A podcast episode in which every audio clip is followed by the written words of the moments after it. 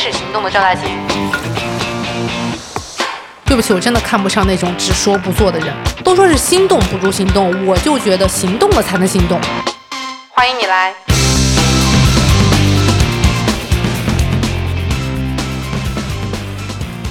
大家好，我是赵雅琴。很难想象，这又是一期旅游节目。旅游节目的含量真的非常非常高。二零二三年的每个月，我好像都在去一个全新的目的地。光是西藏藏区，二零二三年就去了两次。一次呢是带着我三岁多不到四岁的女儿去了藏东，待了八天，走的就是一个温情和谐的亲子路线。然后另外一次呢就是我自己去的，去了香格里拉，开了路虎，走那种狂野奔放的自由人路线。如果这次两次旅行有什么共同点的话，就是两次旅行我都住在松赞。但是一定要跟大家交代一下，这期不是一个广告节目，他们没有给我给钱。松赞最近投广告的这个架势，想必你对这家酒店应该有一些疑问。一些困惑，一些消费选择上面的犹豫，那我觉得也可以和大家聊一聊，可能也能给大家一些不一样的消费参考。这次既然讲松赞的旅行，松赞又是以酒店选址出名的，那我们也许可以以酒店的顺序来串起这次的旅行，就从波密开始讲起。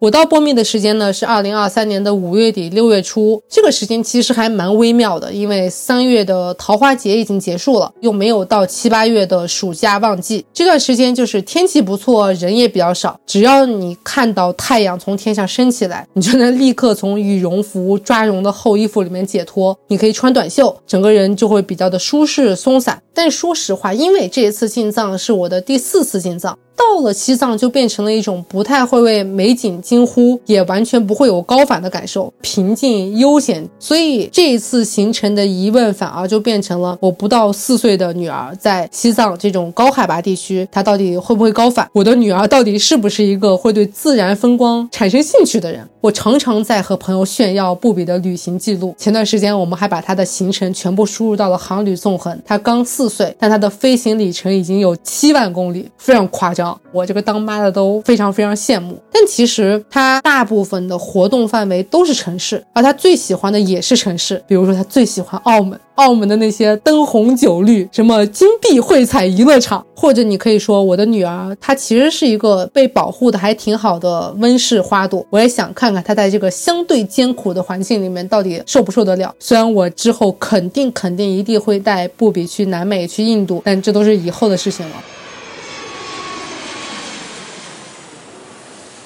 到了林芝机场，刚出机场，你就会看到松赞的管家司机带着松赞的牌子和哈达在门口迎接我们，说 just delay，然后把行李送上车。我本人呢，其实是一个对酒店或者对服务业有点龟毛的人。三亚的很多酒店会给你戴花环，他会拿一串穿满整个胳膊，你就会很明显的知道他接完你还得接其他客人。但是松赞他有个小小的细节，就是无论是机场接机，他知道你有几个人，还是你去到下一个酒店。去迎接你，他都只会拿和你人数相符的哈达数。虽然你心里面都知道哈达和花环都是酒店服务的一部分，它本身也没有那么值钱，但是这种数量的对应就会让你觉得没有那么塑料，它好像就变成了一种专门为你准备的东西，你也不会看到他抱着一堆乱七八糟的哈达再放回去，这个过程心理体验感就非常好。可能是我想的有点多，但我确实非常的吃这套。还有个小细节是，因为布比很小嘛，那个哈达对于他来说就太长太长了。从机场走到车的过程中，你就会发现这个哈达从布比的脖子上一直在往下掉，管家就在孜孜不倦的把哈达重新往布比的脖子上绕，绕一圈倒一下，到了后面实在是掉的次数太多，高高的管家就全程拎着布比多出来的那节哈达，带着他往前走。我从背后看那个画面就觉得有点可爱，因为之后这个管家和布比也产生了一些情谊。当我回过头来看这个画面的时候，我就会觉得啊，确实是有一点心动瞬间。的感觉，而且像我们这种当妈的对我好，我也就会跟你说谢谢。但是你要是对我的狗、对我的孩子好，我就是谢死你，非常打动我的内心。也是从这里开始，布比被放上了安全座椅，我们开始了西藏行程。说藏家孩子送给你，就是西藏的孩子。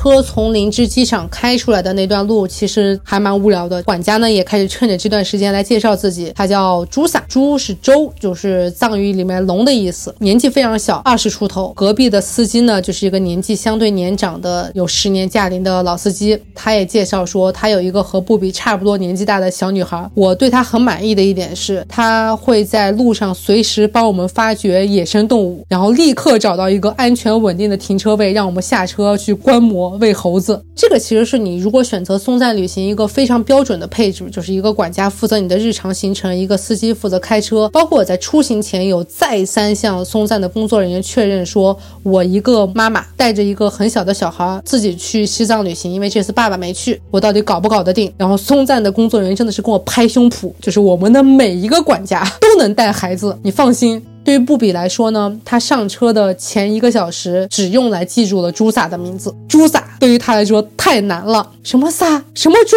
马冬梅。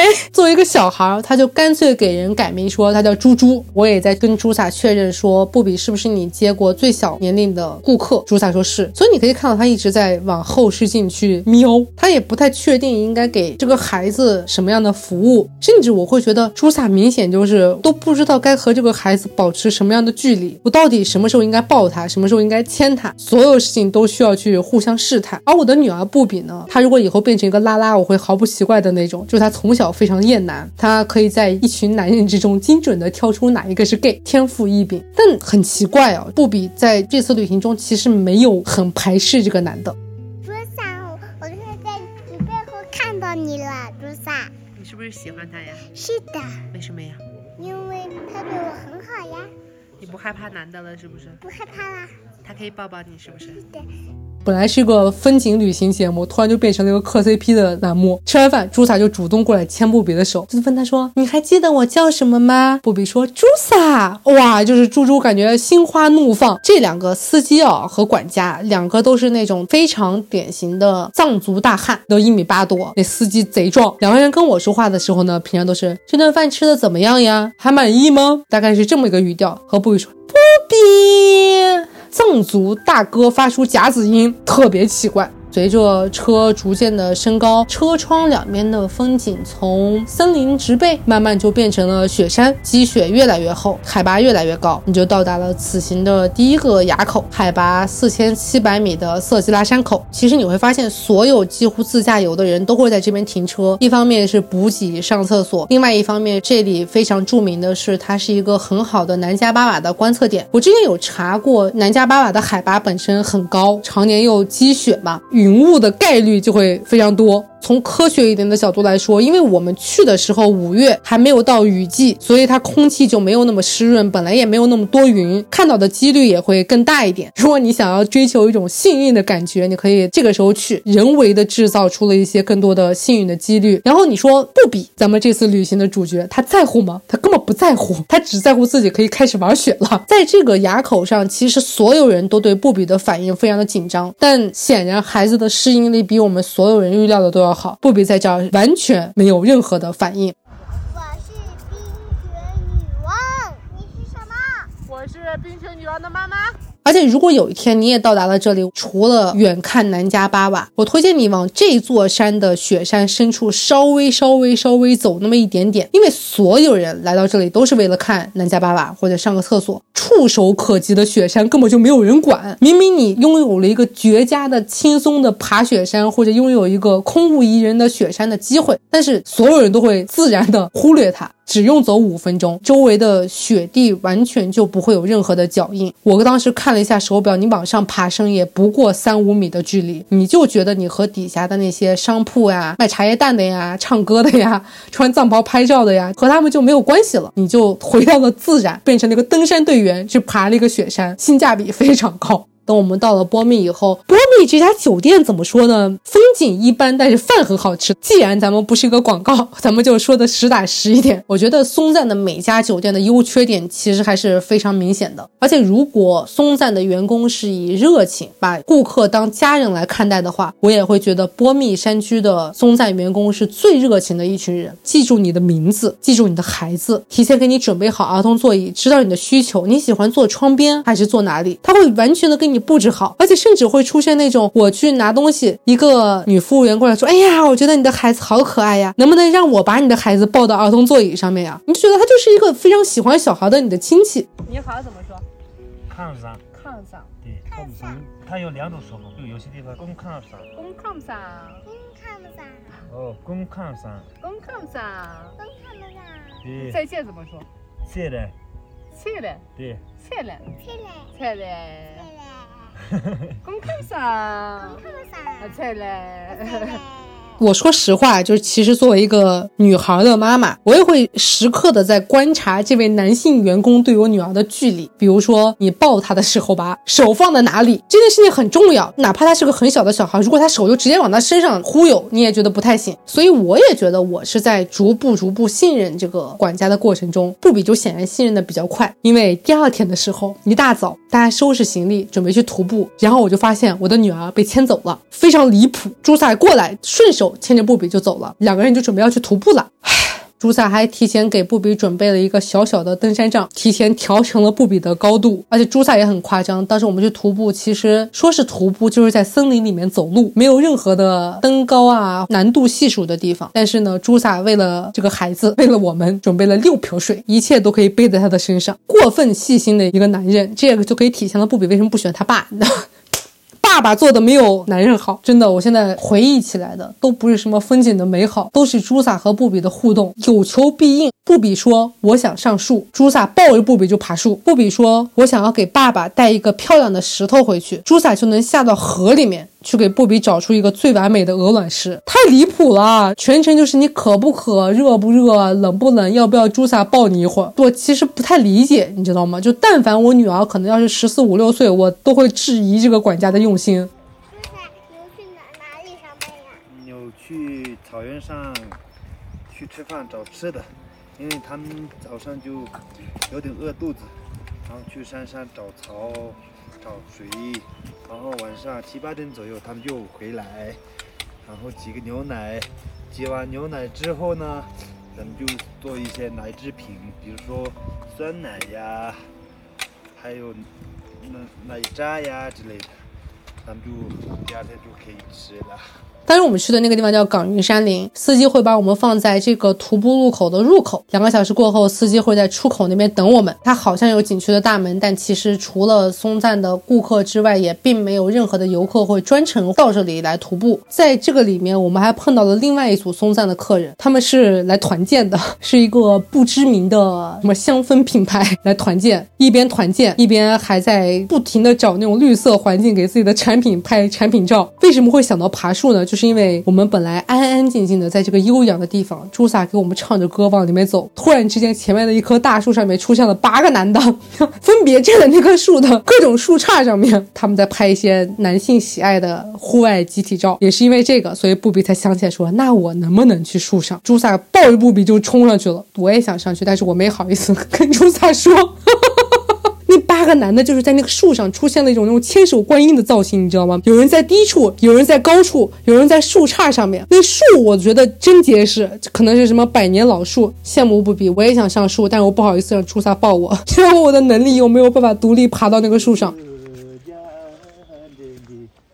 岗云山林中间有一个叫草湖的地方，称得上世外桃源吧。它是一个特别大的平原，高原草甸，草甸中间有一个小湖穿过这个草甸。我记得当时好像看到介绍是说，等到一些特定季节，比如说雨季的时候，中间就会真的变成一个巨大的湖面，然后远远的呢有云杉树，也有雪山。因为我们到的时候完全没有人，所以周围你真的只能听到那个牛铃铛的声音，直到那八个男的就突然之间过来，就是见了鬼了。我跟你说，你知道那八个男的还过来指导我和布比照相，然后还有布比说：“你们两个人呀，就从那个两边跑过来。”跑到中间的时候，你就把孩子抱起来，旋转，镜头推远，推到远处的雪山。大家还是淡季去松赞，淡季去西藏。你就想我们这么淡的淡季去，还能碰到八个男的？你要是想你现在面身边出现十六个男的，我跟你说，再好的美景也没有用。冈云山林本身是好看的，八个男的真的太吵了，前前后后的你根本错不开多少。等到我们中午吃饭的时候，也是松赞布置了一个非常好的地方，幽静的角落，一个草甸牧场上面，远处又是雪山，还有油菜花，都是那种低矮的小房子和牛羊吃火锅，环境非常好，是不是？那八个男的又坐在我们旁边。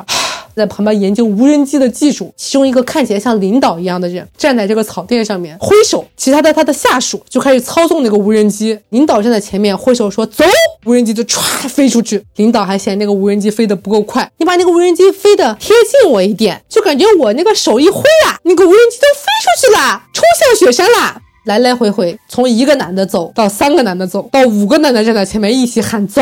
非常难受，布比当然是不在乎的。对于他来说，就是一切都是新鲜的。可能因为冈云山林这边的徒步难度比较低，所以布比从此对徒步这件事情建立了非常强大的自信，觉得老子可以徒步，贼牛逼。如果要说在这个过程中，我和布比有什么互动的时候，是布比第一次见到蜜蜂。我之前甚至都没有想过这个命题，这怎么会是布比第一次见到蜜蜂呢？但布比第一次真真实实的看到了一个蜜蜂落在了自己的裤子上面，所以我就开始给布比讲。讲说你不要动它，小蜜蜂只是来跟你打个招呼。如果你去很用力的动它的话，它就会觉得你不喜欢它，它反而也要跟你打架。但是如果你等着它的话，它跟你打完招呼认识你了，它就会自己飞走了。布比就非常非常紧张的盯着那个蜜蜂，然后就一直看着它，完全不敢动，不敢呼吸，脸都快憋红了，就是要维持一种和蜜蜂交朋友的稳定。过了一段时间以后，蜜蜂真的飞走了，他就非常快乐，他就相信了我说的一切，说蜜蜂只是过来和他打个招呼的，非常小心翼翼把手折叠起来，跟蜜蜂招招手，说蜜蜂拜拜。欢迎你再来玩，他就在这一刻和蜜蜂交上了朋友，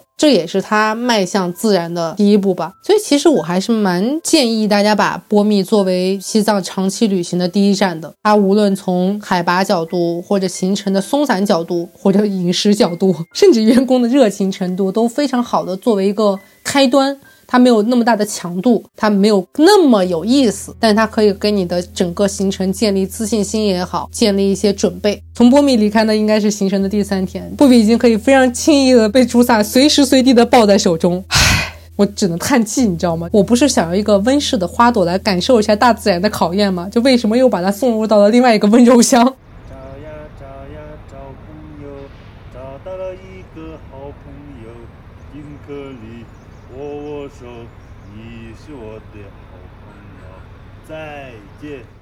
第二站呢，其实是松赞的南迦巴瓦山居。这家酒店是松赞非常贵也非常著名的一家酒店，因为它确实拥有着可以观看整个南迦巴瓦的绝佳风景位，而且又因为它在一个小村庄里面，所以其实周围只有你这一家酒店，你不会受到任何人的打扰。它的风景一定是我住过所有松赞里面最好的，它的硬件也是最好的，但是它的饭真的不怎么样，可能是因为它是一家较大的酒店。它的客流量也比较大，客房也比较多，所以它的员工在客人的来来去去之间，也逐步形成了一种相对标准化的服务模式，少了一点亲切或者一点交流感。我最喜欢的是松赞南迦巴瓦的一个折叠的窗户，它的窗户是可以全部推起来，像一个竖形的百叶窗一样，完全的收在一边，变成一个巨大的露台，变成一一个巨大的画框。你可以在这个画框足不出。户感受到南迦巴瓦的变化，所以我也听说很多人会在这家酒店一住住一个月或者住很久的时间。有些人可能是为了在这创作，有些人可能就是为了等一个完美的日照金山。但这家酒店也确实值得你住这么久。我住的三天里面，我每天只是坐在窗边看着南迦巴瓦上面的云在飘来飘去，我都会觉得 世间一切跟我没有关系，我就只想看着这座山。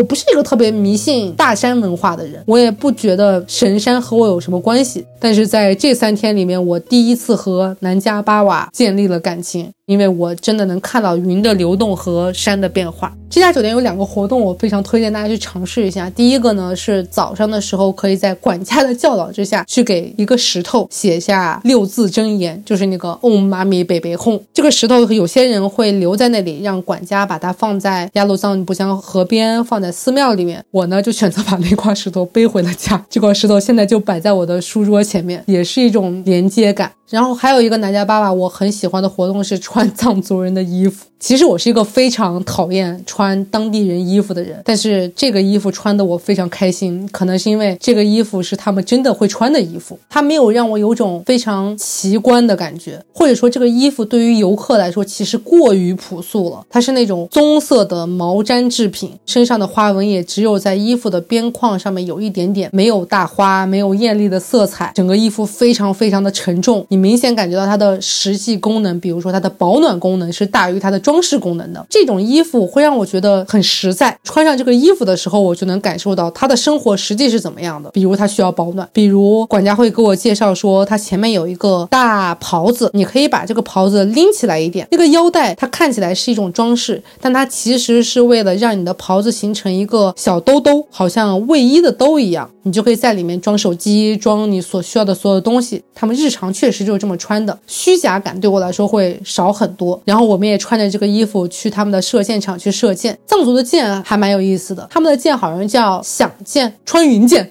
一支穿云箭，千军万马来相见。对不起，就是那个箭射出去的瞬间会发出真实的嗖一声的声音，非常巨大，非常清脆，然后重重的落在你要打的那个靶子上面。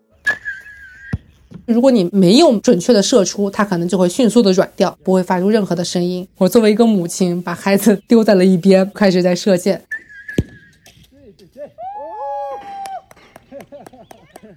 也是在这儿发生了一件小事儿。当我在很认真的射箭的时候，我就听到后面朱萨抱着布比，他们坐在一个小台阶上面在唱歌。本来我没当回事儿嘛，就是陪孩子玩，这本来也属于管家的工作职责之一。但是我听着听着就觉得不太对呀，怎么不唱了？然后我就听到朱萨特别小声的给布比说：“布比呀，你长大了是不是就不记得我了？”布比没回他，朱萨就继续在那说：“你长大了以后再来看我好不好呀？等你再回来的时候，你都长这么高了，但那个时候我也就老了。”我当时真的是强忍住想哭的感觉。可能对于听到这里的朋友会觉得这种感情来的有点突然。说实话，我当时听到这句话的时候，我也觉得有点突然，因为我不知道他们俩发生了什么，为什么会没来由的说出来这句话。而当我在回头看这个我刻的 CP 的时候，我会发现。我之所以没有意识到发生了什么，是因为我在旅游，我在专注于周围的景色，我在拍好看的照片，我在想说啊，这个酒店的设计是怎么样的。但是就好像电影画面回放的时候，会发现我在雪山上面拍照片的时候，朱萨在陪布比堆雪人，他们在一起堆一个很好看的雪人出来，一起唱歌，在小小的花园里面挖呀挖呀挖。也有路过的男人们会唱说哦，在小小的雪山上面挖呀挖呀挖。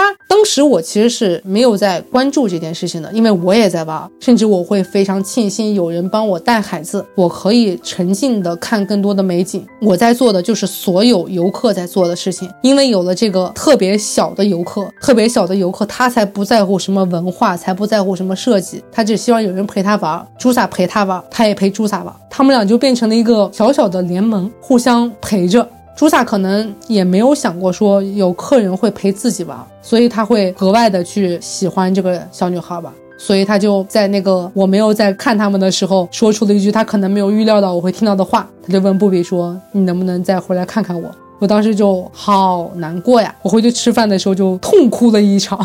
其实我刚才讲了一些他们很关照我们或者很照顾我们的细节，这些本来就是松赞宣传出来我们的服务的特殊的地方。但是如果一个人能够给你这么好的服务，他有在用心的话，他的用心之后的那种失落是没有人在乎的，因为他只是一个服务人员。就好像月嫂一样，一个好的月嫂必然是对孩子足够用心的。他只有全身心的交付，把自己当做母亲一样的去对待这个孩子，他才能真正和这个孩子产生感情，或者说才能产生让孩子的妈妈满意的服务。但是这当然不只是服务，只是他到点他就得走。朱萨到点也会走，他可能是意识到了行程过半了之后，可能没有人陪他玩了，所以他才会问布比这个问题，替服务人员难过。我觉得这个世界上最好的服务人员都是这个世界上最惨的一群人，他们就是那个站在客栈门口迎来送往的老板娘。你只有到最后把自己练就铁石心肠，你才能面对这一切。但是当你变成一个铁石心肠的时候，你就不是当时的那个老板娘了。我当时还在想很多我在旅游的时候遇到的人。当我还是不比的时候，当我还愿意和路上遇到的每个人一起玩的时候，我也遇到过很多人。我经常会想到我当时在印度尼西亚遇到的一个男生，我们俩没有任何的情感交流，就是玩的很快乐。当时我们要分别的时候，大家就觉得哦，我们下次再见。走的时候，他还给我发了一条 WhatsApp 的短信，那条短信翻译过来就说，不管你在哪一个地狱哪个 hell 需要我的话，你就给我发消息，我们在那个地狱里面再相见。但是对我们再也没有见过。等我们回来以后，我在网上有发这个小故事吧，然后我有看到朱萨来点赞。也因为发了这个，我知道有很多人会去松赞的时候专门要求朱萨来服务他们，他们希望朱萨能够给他们的孩子一样好的体验，或者至少我的经历证明了朱萨是一个好人，他们会放心把自己的孩子交给朱萨。但是我这个时候就会在心里面窃喜，说不管你们再带孩子去，反正我们布比是朱萨的第一个小客人。那这种感觉可能是永远没有办法替代的吧。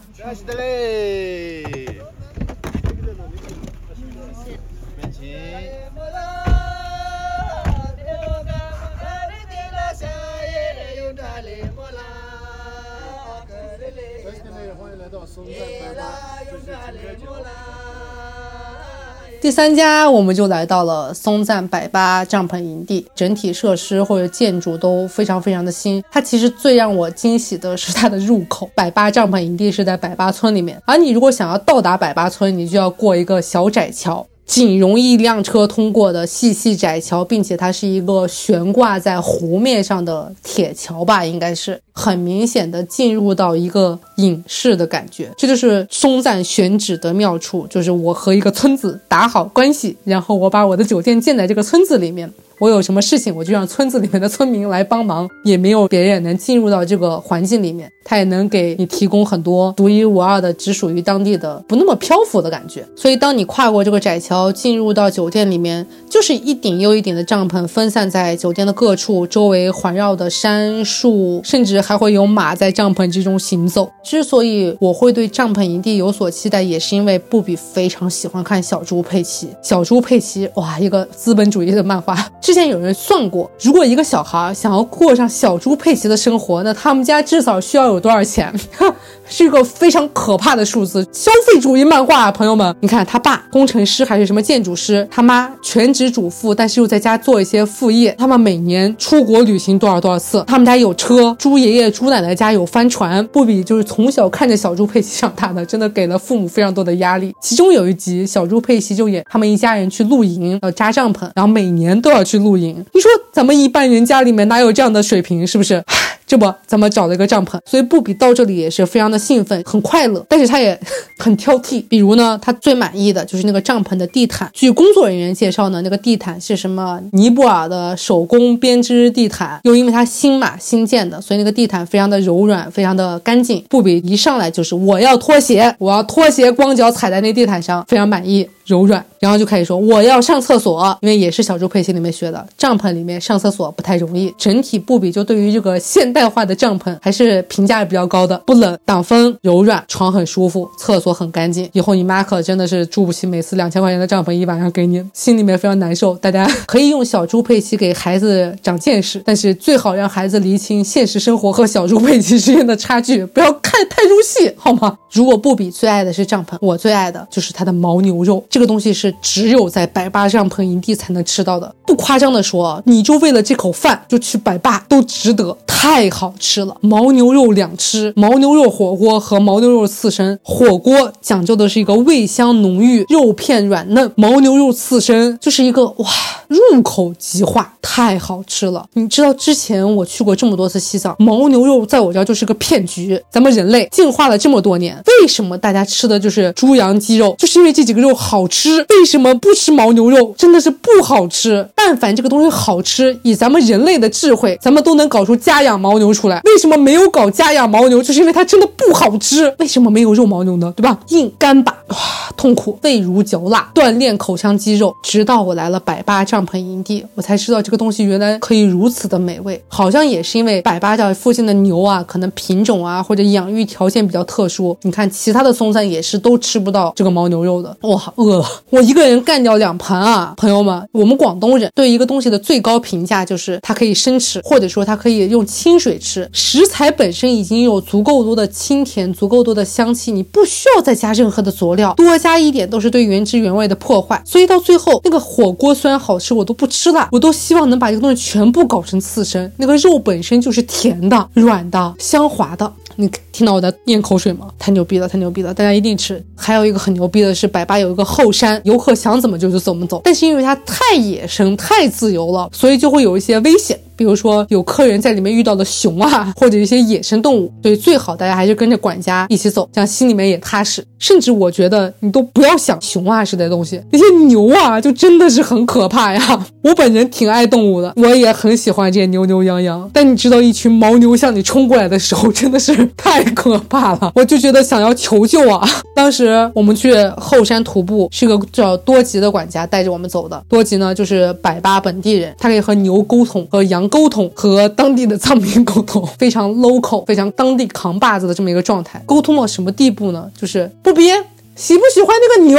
我把那个牛给你叫过来，然后就开始有有有有有有什么的，牛就来了，牛逼。但是当布比觉得那个牛很害怕的时候，他说：“你害怕了是不是？我让这个牛滚，叫叫叫，牛就走了。万物皆有生灵，只有当地人能做到。和牛沟通完了呢，他能和当地人沟通，就是当然嘛，就是人和人之间是有些当地语言的，他就能把一个人叫着摩托车叫过来，我和布比就可以坐在藏民的摩托车上飞驰，哇，快乐！藏民呢也非常的放心，说你会不会骑？你要骑你自己骑。我说我不会骑。他说好，那我带着你骑，也是非常酷炫的一个体验。布比也感受到了摩托车的快乐，这也是他第一次坐摩托车。中间呢有一段时间是我非常想要脱队去自己拍拍照，结果呢，当我走在那个小路的时候，迎面就来了一堆牦牛。我当时就谨记着多吉给我说的教诲：当你遇到牛的时候，请你缓慢的把那个路移开，你要躲在旁边，让牛不要看到你。一旦牛看到你，牛就觉得你是一个障碍物，它也不是想要搞什么，它也不在乎你是不是人，它受到的教育就是我要去一个地方，我要跟着我的领头牛走。如果发现前面有个东西挡了它的路，管你是什么。我就把你顶飞，你就完蛋了。那一个牛可以顶十个我，那宽、那壮、那肥硕，大家一定要离牛远一点。然后我就默默的等牛群过去以后，又赶快的回到了多吉的怀抱，希望多吉能带着我一起往前走。多吉跟大家聊嘛，然后就说了：“你想不想看看我们家的牛？”带我拐了个小弯，这就是他们家的山头，有一个他们家的小木屋。他就说，百八的人呢，基本上就是把牛全部都散养在山里面，我也不太控制这群牛，我就让他们在这边生活。说到这个时候，就突然出现了一个老头，骑着个摩托车，非常酷炫的就过来了，摩托车上背着两袋牛饲料，站在原地开始叫。就是有有有有有有什么，就是和牛沟通。于是呢，你就真的发现这些牛啊，这些巨牛啊，就跟狗似的，从四面八方跑过来，而且他们还特别有规矩，不是你的主人，他们就不过来。一部分牛还停留在原地晒太阳，有一部分牛就开始有一些小黑点从山头跑了过来，聚集在这个老头周围。老头呢就开始从摩托车后座的麻袋里面掏一些牛食给这些牛吃。然后一边呢还举着个小木棍去敲打这些牛，你吃过了，你吃过了，你走开旁边，你然后给那些没有吃过的牛吃一吃，特别像喂狗。牛和那些金毛啊、哈士奇啊没有任何任何的区别，一个一个喂。然后想一想还有哪头牛，开始朝远处叫一叫，可能有一两头反应比较慢的牛就会从远远的再过来。老头觉得这一块的牛喂的差不多了，他就骑上摩托车去下一个山头喂下一个山头上面的牛。然后这些牛呢，可能还会恋恋不舍地跟着老头小跑一段路，但跑的发现没有什么用，就会继续回到自己原有的地方吃草、晒太阳，继续活着。你看它是不是在喝妈妈的奶呀？小心一点哟，别让妈妈生气。你小时候是不是也这么喝奶？是的。所以小牛和小朋友都一样，对不对？一个星期或者两个星期，这些牛的主人就会分散过来喂自己的牛，大家也不会互相喂彼此的牛，长期维持这种人和自然的放养的状态。但是呢，因为之前疫情原因，或者因为其他可能有一些临时的事情没有办法来喂牛，所以你会发现有些牛就死在了山里，也是物竞天择，适者生存嘛。你甚至可以在这边的草地上面看到还没有完全被吹散的牛盖骨，有牙，有很清晰的头颅，有角。就是一个非常非常野生的地地方，还有在田里奔跑的藏香猪，多吉也会叫，那个猪就是另外一个叫法，你就看到猪也开始啊跑。说起来，百八也是我和布比的这次藏东旅行的最后一站，所以不可避免的涉及到了最后一点，就是布比要和朱萨告别了。等到我们到百八的时候，就已经会出现这种场景，朱萨会过来主动问我说，我能不能自己带布比去那边玩一会儿？嗯，就是但凡我女儿要是十四五岁，我也不会同意。我不能去旅个游搞个女婿回来是吧？我就也算是乐得清闲，把孩子交给朱萨，然后自己做一些其他的事情。当我再次发现他们俩的时候，他们俩在什么躺椅帐篷那聊天，朱萨带布比去看马，两个人坐在一个樱花树底下聊天，在唱歌。很难形容的一种人类情感。你说他们俩真的在聊什么呢？也没有在聊什么。像我这么八卦的母亲，我当然会偷偷的凑到旁边，想听一听你们俩在说什么呢？但是无非就是什么牛啊、羊啊、树长得怎么样了，花什么时候落下，这边天气怎么样，牛到底什么时候回家？两个人就像那种小动物和小动物之间的对话一样，好像两个狗在蹭鼻子。然后等到我们要走的前一天晚上，松南给住在那里的所有的顾客做了一次篝火晚会，让他的员工来表演、来唱歌、来跳舞，教我们跳锅庄。我们在底下吃他们烤出来的大肉串，百八的肉真的太好吃了。因为松赞的员工其实也来自藏区的不一样的地方，而朱萨呢，就是当时所在的员工里面唯一一个真正来自牧区的员工，他也给我们带来了一个来自牧区的歌，然后我们才意识到说，在一路过程中，朱萨知道在最后的这一天他会给大家表演，所以他在路上不断不断的在练习这首歌，最后把这首歌唱出来。当时我就非常八卦嘛，别人在看朱萨唱歌，我就在看布比的反应，布比也看得非常非常的认真，然后给朱萨鼓掌，喊一句朱萨好棒。那个时候，我就像所有讨厌的母亲一样，也会拱嘛，让布比上去也唱一首歌。布比也非常自然的上去唱了一首他自创的《烧烤之歌》，这首歌我会插在后面。烧烤之歌，烧烤之歌呀，烧烤之歌真好吃，真好吃，真好吃呀，真好吃，真美味，真美味。我是小兔子，还有呢？没啦。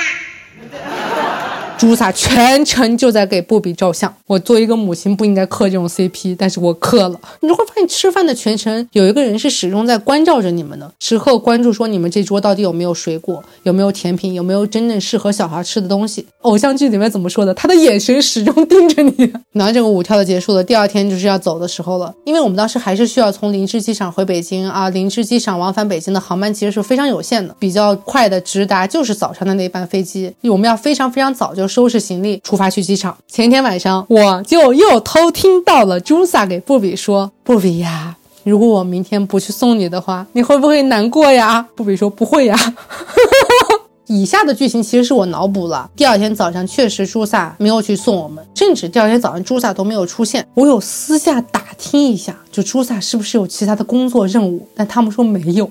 我就开始脑补一种我不想送你走，所以我就干脆不送你的剧情。之后我才知道朱萨的消息，就是朱萨开始给我的社交媒体上面几乎每一篇带有布比内容的东西去点赞。虽然他名字不叫朱萨，但是你一看就知道这个人是个人，就跟你看到你前男友也知道这个人是你前男友一样，微妙的联系。等到我们这次行程回来了以后，布比还是会时不时的想起西藏吧。布比觉得建立了一种对自己的自信，他经常会提到说：“我在徒步的时候，我最后一天走了五公里，我一下都没有让妈妈抱，我哪怕脚踩在泥里面，我也没有叫唤，我只是把水冲掉就好了。我不怕蜜蜂了，我可以爬山，我可以和牛牛打招呼，我可以和羊羊打招呼。我知道了，牛摸起来的那种触感其实是硬硬的，它没有那么软和，但羊就很舒服。”他知道了很多真正关于自然的知识，他真正知道了雪山是什么样子。从西藏回来以后，布比给自己设定了他人生第一个想要纹的纹身的图案，纹一个兔子穿着靴子在爬雪山，而他自己就觉得自己是一只兔子。我猜就是他自己想要去爬雪山，这可能就是我觉得这次行程去的非常值得的时候。他也经常会在和爸爸吵架的时候提起朱萨，告诉爸爸说有一个男人曾经对我如此的好。奇妙旅途。Remember me, though I have to say goodbye. Remember me, don't let it make you cry. For even if I'm far away, I hold you in my heart. I sing a secret song to you each night we are apart. Remember me. Though I have to travel far, remember me. Each time you hear a sad guitar, know that I'm with you the only way